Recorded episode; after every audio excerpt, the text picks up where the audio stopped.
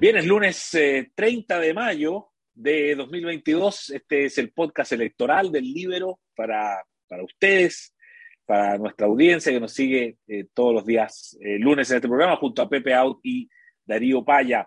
tenemos varios temas que tratar en el día de hoy. De hecho, yo, no aguanto la tentación de partir una frase que sea una, una, pasada muy cortita por las elecciones de ayer en Colombia, que han sido muy comentadas. ahí está el eh, candidato de la izquierda, eh, Petro, eh, y el candidato que algunos lo, hacen llamar Hernández, ¿no? Que le hacen, dicen que es como el, Trump colombiano.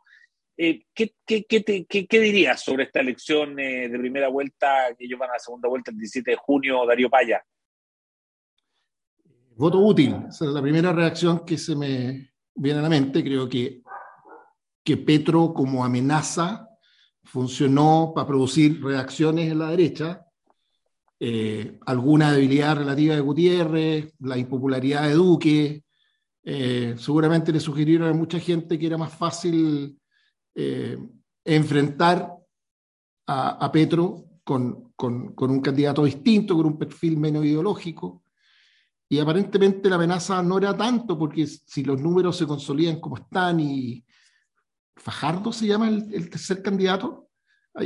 Si termina apoyando, como todo indicaría, podría pasar también Hernández, como que esta elección se terminó, digamos, suman como 55% los otros tres, digamos. Eh, y, y, y, me imagino que, no sé qué quiere decir para Chile, seguramente nada, pero no, no, no, no se me olvida que parte de la promesa de Petro era meterle mano a la constitución de hecho, circuló en, Venezuela, perdón, en Venezuela, en Colombia, un, un, lechero que lo reprodujo algún medio acá al fin de semana, que decía los venezolanos, los bolivianos, los chilenos ya se equivocaron. Em, no, no, no, claro, que un lechero caminero así. Y no había que votar por Petro. Em, pero no sé qué más decirte, eh, que, que él, vino y, se veía como un aliado espiritual, digamos, con, con el presidente Boric. Me imagino que sí, los colombianos han estado mirando las encuestas de marzo para acá en Chile. Eso no tiene que haber sido bueno para Petro. No, sé qué más decirte, digamos. Conocido como Cábala, a lo mejor no le sirvió tanto. Pepe, ¿qué viste en la, elección de ayer? Sí, bueno, yo no, creo que Chile haya sido tan influyente en ese resultado.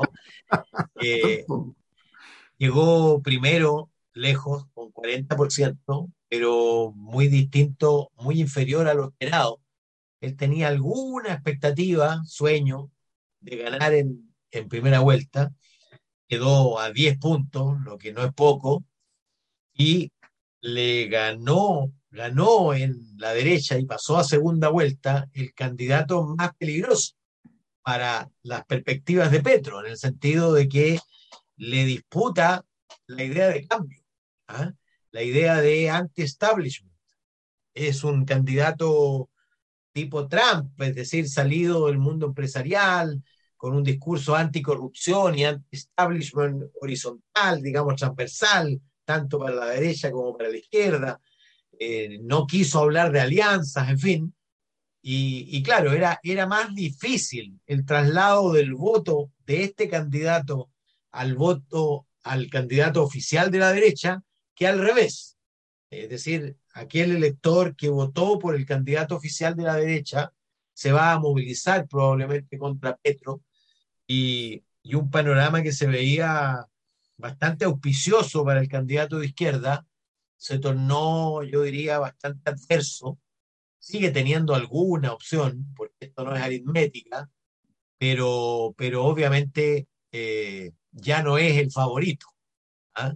Y tenía el favoritismo antes de comenzar. Lo tuvo en realidad durante muchos meses, prácticamente todo el año, pero enfrenta al alcalde de Bucaramanga, que es una ciudad importante, la quinta ciudad, y, un candidato, un candidato que es difícil de hacer. No va a los debates, eh, se popularizó a través del TikTok. ¿ah? Claro. Es decir, es un, candidato, es un candidato, a, pesar de su edad, un candidato de la modernidad. Eh, yo diría, más bien instalado en el ámbito de lo que hoy día se define como populismo. mm. y por supuesto eh, tiene opción de, de, ganar. No sé cuánto tiempo transcurre entre la primera y la segunda vuelta, Darío. El 19, 19 de junio. 19 de junio. Y, estratégicamente, estratégicamente con dos cuestiones muy bien logradas. Que, típico que un candidato que irrumpe, en este caso en la derecha, suele tener un mensaje muy derechista para ganar en la primera vuelta. No, el mensaje de Petro, perdón, de, de, Hernández, como que estuvo siempre pensado para disputar la segunda vuelta. Y segundo, que el tema de la edad que se lo podrían haber usado, creo que justamente en el uso de las redes, que, al que apunta Pepe, eh, con mucha imagen de él haciendo ejercicio, qué sé yo, como que se inoculó ¿ah? contra el intento de poner el tema de la edad en, juego, en su contra.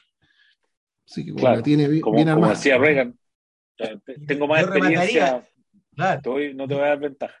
Exacto, yo remataría un candidato de la política versus un candidato de la sociedad. Y, y en estos tiempos es bastante, hubiera que apostar, eh, uno tendría a apostar más a la sociedad que a la política. Fíjate que Petro es tercera vez que es candidato presidencial. En la anterior pasó a segunda vuelta y sacó más o menos la misma votación que sacó ahora en primera vuelta. Vamos a ver qué, qué, pasa. En podría ser que tenga podría ser que tenga techo. Déjame quedarme contigo, Pepe. 57% eh, de desaprobación marcó el presidente Boric en la encuesta, en la encuesta Cadem. Eh, ¿Qué te dice eso? Eh, sigue, sigue cayendo, ¿no? El presidente en, su aprobación.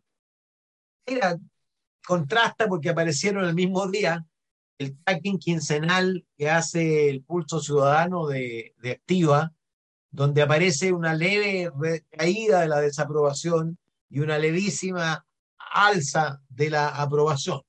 Ah, eh, no, yo diría que está consolidada así una mayoría desaprobando y una minoría consistente, pero minoritaria, un tercio eh, aprobando la, la gestión. Yo creo que eso ya está relativamente consolidado y está muy en consonancia con los otros datos, los datos de la convención, eh, los datos de la evaluación del gabinete, que son inferiores incluso, y sobre todo con la caída de algunos de sus atributos personales, que de alguna manera sostenían al gobierno todavía.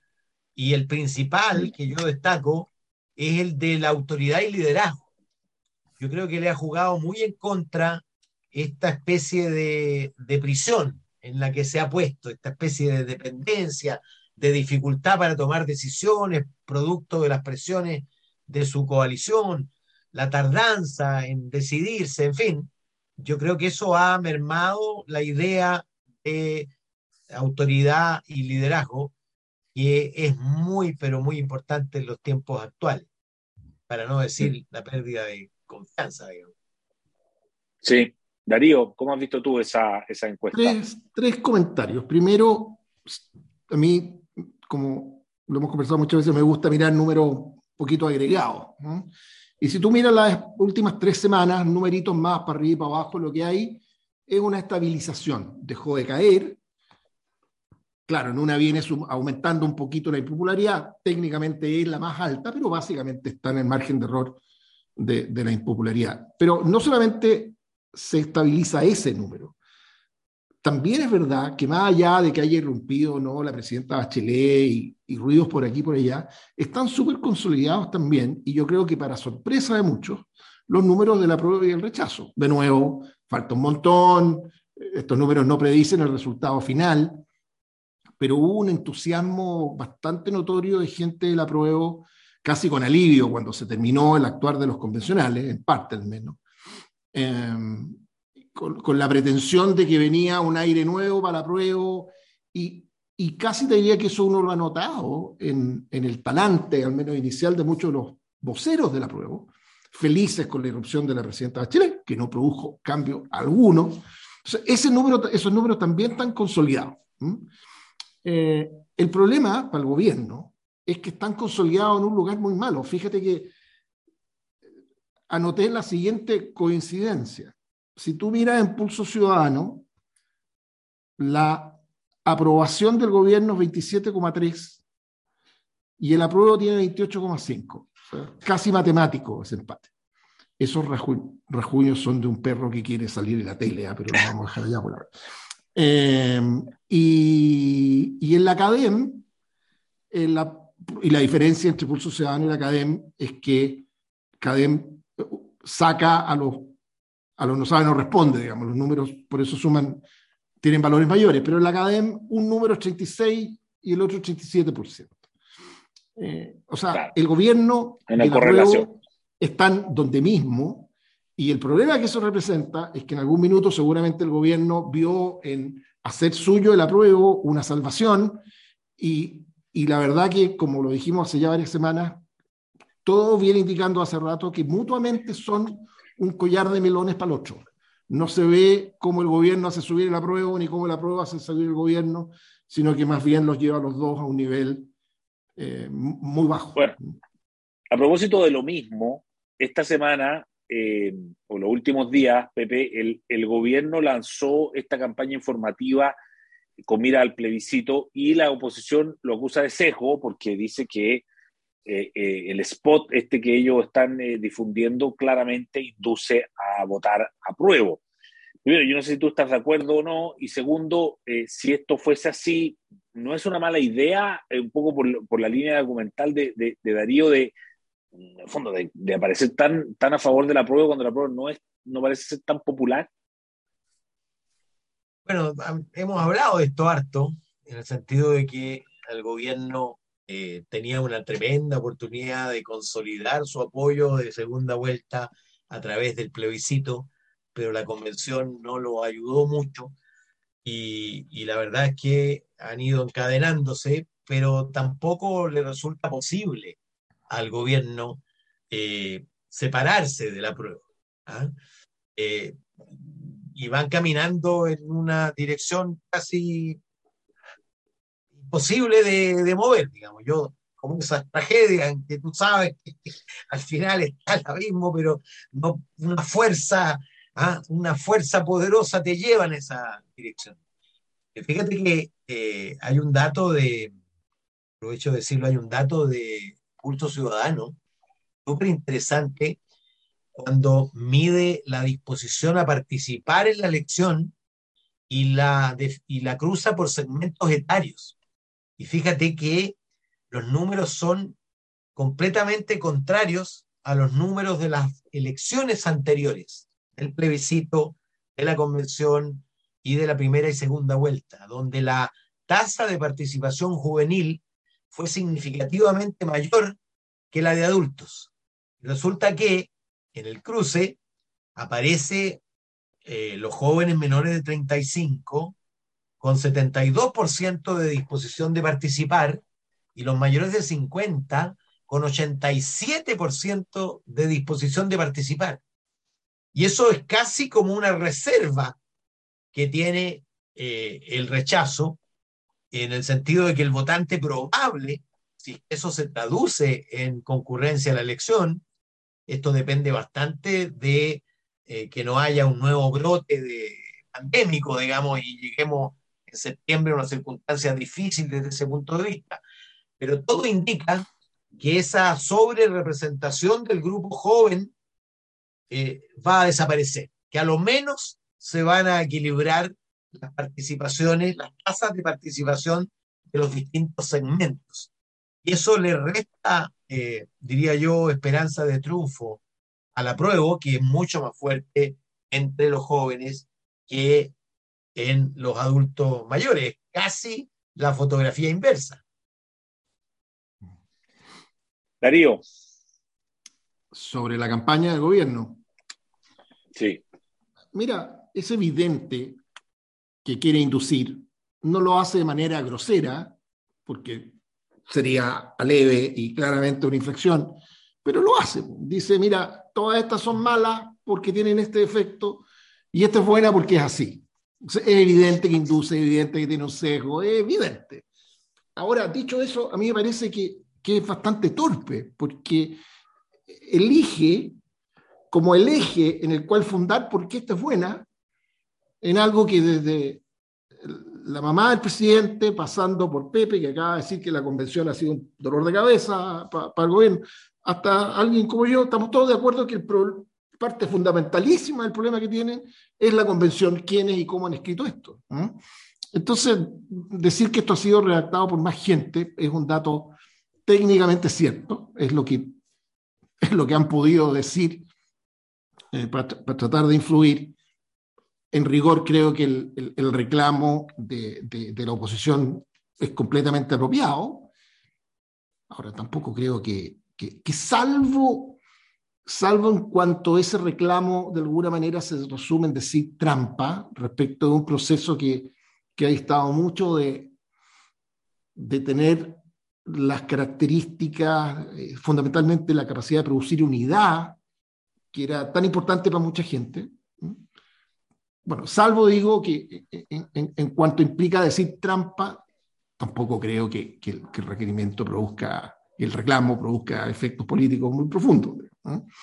Más bien creo que, que, no es una, la línea de decir que porque la escribieron, los que la escribieron es mejor, es probablemente el más débil de todos los argumentos. último tema. Em, Pepe, el, eh, primer, eh, el primero de junio, dos días más, el presidente Boric va a dar su primer mensaje a la nación eh, como presidente de la República. ¿Qué expectativas tiene o qué te gustaría que dijera no sé, ¿qué, se te pasa por la cabeza frente a eso? Lo primero que se me pasa por la cabeza es que los medios y nosotros le otorgamos infinitamente más importancia que la que tiene, como si fuera un discurso en cadena nacional que hoy día no tienen la, audiencia que tenían antes, eh, capaz de cambiar el curso de las cosas. Ahora, ¿qué espero yo yo espero un um, acercamiento de las prioridades presidenciales y gubernamentales a las prioridades de la gente. Es decir, espero que eh, la Araucanía, eh, la delincuencia, la inmigración, la salud estén en la conversación y no solo las prioridades de apruebo dignidad que, están muy lejos de ser las prioridades de la gente. Yo creo que, que ese es el principal problema hoy día del gobierno, el desajuste entre las prioridades de su coalición y las prioridades de la ciudadanía.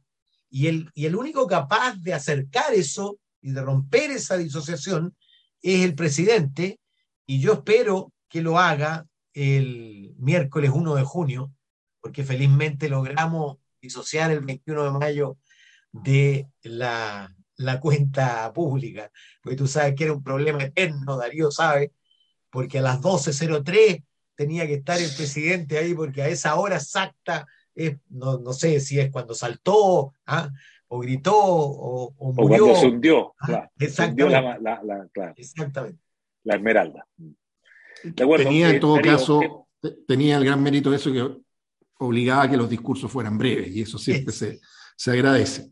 Yo creo que. Si va a ser breve o largo este, ¿eh? Sí.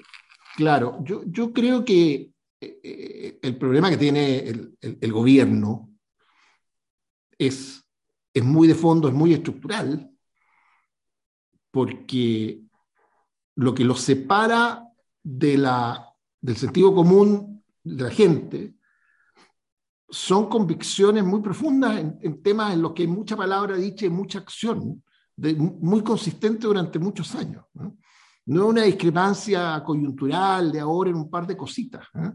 La agenda, la línea en la que el presidente ha caminado y, su coalición ha caminado desde que le conocemos prácticamente, es una línea que se aparta de lo que el sentido común intuye que hay que hacer en los mismos temas que mencionó Pedro. Entonces, el drama es que esto no se soluciona con un gran discurso la gente ya en estos temas lo escuchó todo, salvo que creamos que con un párrafo va a convencer a los inmigrantes que están entrando ilegalmente y que la frontera se envuelta y vuelvan a sus países, y que con otro párrafo convenza a, a, las bandas criminales del sur que se desarmen, como nada de eso va a pasar. Es refregado, por tanto, al final, eh, yo creo que hay dos cosas que el gobierno deberá aspirar este cualquiera. Uno, a marcar un poquitito más de rumbo en algunos temas que sean importantes para ellos. Y segundo, instalar algún tema que marque agenda durante una semana, si es que tienen suerte, digamos, si es que no hay un terremoto, no, en fin, pasa alguna cosa grave y dejar instalado algo y, controlar un poco la, la, conversación pública durante un rato. Mucho más difícil. Yo, yo creo, Eduardo, que más importante que el primero fue la decisión que tomaron hoy día. Cuando, cuando la gran mayoría de la gente estima que debiera más bien ampliar el estado de excepción con los instrumentos de que dispone, por lo demás, que le otorgan la Constitución y las leyes, eh, decide mantenerlo acotado a las carreteras centrales luego de el atentado que a mí me parece es un punto de inflexión en la percepción de gravedad del conflicto y de su relación con la causa mapuche. Es decir, yo creo que ese es el momento en que la ciudadanía disocia las dos cosas y, por eso que la aprobación al estado de excepción de Boric es más de 20 puntos mayor que la aprobación al estado de excepción de Piñera, pero al estado de excepción, no a su carácter acotado. Es decir, más bien la demanda es por eh, aplicar el estado de excepción en todas sus disposiciones. Eh, o sea, un error, dices tú. Un, error no hacerlo completo. Es un error además porque, porque prolonga la agonía. Porque ¿qué va a pasar en 15 días más cuando tenga que ir al Congreso? ¿Ah? Para, eh, para extenderlo en el tiempo y, tiene una coalición que no va a querer, otros no van a querer eh, su carácter acotado. Eh, probablemente siga habiendo hechos de, de sangre como los que ha habido, aves, y, y yo creo que la, la sensación de, ¿cómo podría llamarse eso? De, de no hacerse cargo de la gravedad del problema lo, le, pega mucho al, presidente y al, gobierno. Oye, y con un punto, ¿ah? eh, porque tengo la impresión que en esto nos estamos haciendo trampa en el solitario todos juntos. Déjame decirlo así, o lo que se ha hecho es inconstitucional, o en el fondo no existe el estado de excepción acotado. La constitución es clara, se declara el estado para una zona geográfica, no es para una carretera, para, un, para una antena, no, no es para puntos geográficos. De hecho, hoy día, constitucionalmente lo que existe es un estado de excepción extendido, no acotado. De manera que cuando se dejan de tomar medidas, no es porque el gobierno no pueda, es porque no quiere y es plenamente responsable políticamente de todo lo que pase. Eso es un punto que a mí me ha extrañado que no se haya hecho con, con más claridad y fuerza desde la oposición. De acuerdo. Pepe Audi y Darío Paya, muchas gracias. Alcanzamos a tocar cinco temas. Así es que le agradezco y los felicito porque fuimos muy eficientes en esta edición de hoy. Que tengan una muy buena semana. Hasta la próxima. Chao, chao. Haz que estos contenidos lleguen más lejos haciéndote miembro de la red Libero.